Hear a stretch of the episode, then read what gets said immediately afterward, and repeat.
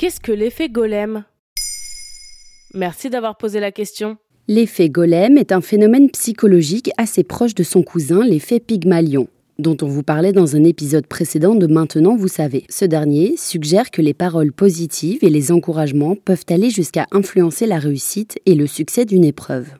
L'effet golem prévoit tout l'inverse. C'est l'idée selon laquelle les paroles ou présupposés négatifs peuvent influencer les comportements et transformer la réalité en ce que l'on redoute. Dans ce cas, on parle aussi de prophétie autoréalisatrice. Mais en fait, ce sont les deux faces d'une même pièce. Mais d'où ça vient?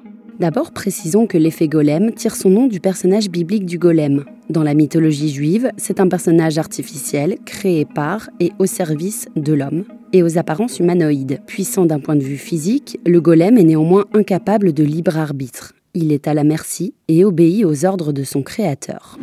L'effet golem est théorisé au même moment que l'effet Pygmalion dans les années 60 par Robert Rosenthal et Leonard Jacobson dans un établissement scolaire californien. Les deux spécialistes constatent que le regard porté sur les enfants par les professeurs ou les enseignants affecte les performances des enfants. Les enfants dont on pensait à tort qu'ils étaient plus intelligents ont mieux réussi que ceux dont on disait qu'ils étaient moins bons.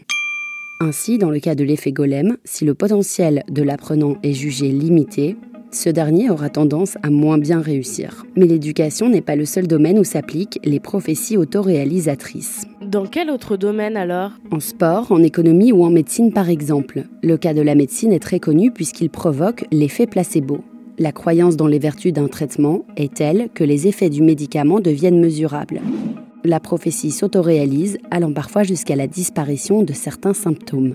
Mais l'effet golem peut se retrouver aussi dans le couple par exemple. Et comment se manifeste-t-il dans le couple? Une consoeur du magazine en ligne Néon l'explique très clairement. En couple, la personne que l'on aime a une très grande influence sur notre quotidien. Si votre partenaire vous répète constamment que vous êtes désorganisé ou irrespectueux, vous allez finir par inconsciemment intégrer cette croyance et in fine adopter des comportements en ce sens, ce qui achèvera de confirmer dans ses biais la personne à l'origine des présupposés le magazine conclut Le ou la partenaire renforce sa croyance et vous, votre adaptation comportementale.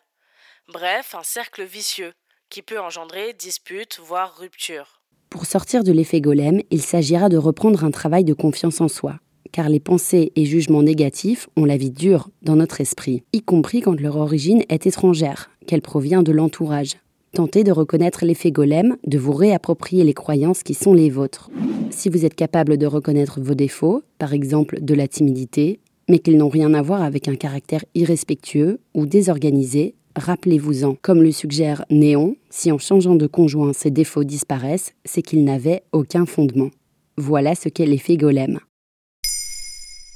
Maintenant vous savez Un épisode écrit et réalisé par Johanna Cincinnatis. Ce podcast est disponible sur toutes les plateformes audio. Et si cet épisode vous a plu, n'hésitez pas à laisser des commentaires ou des étoiles sur vos applis de podcast préférés.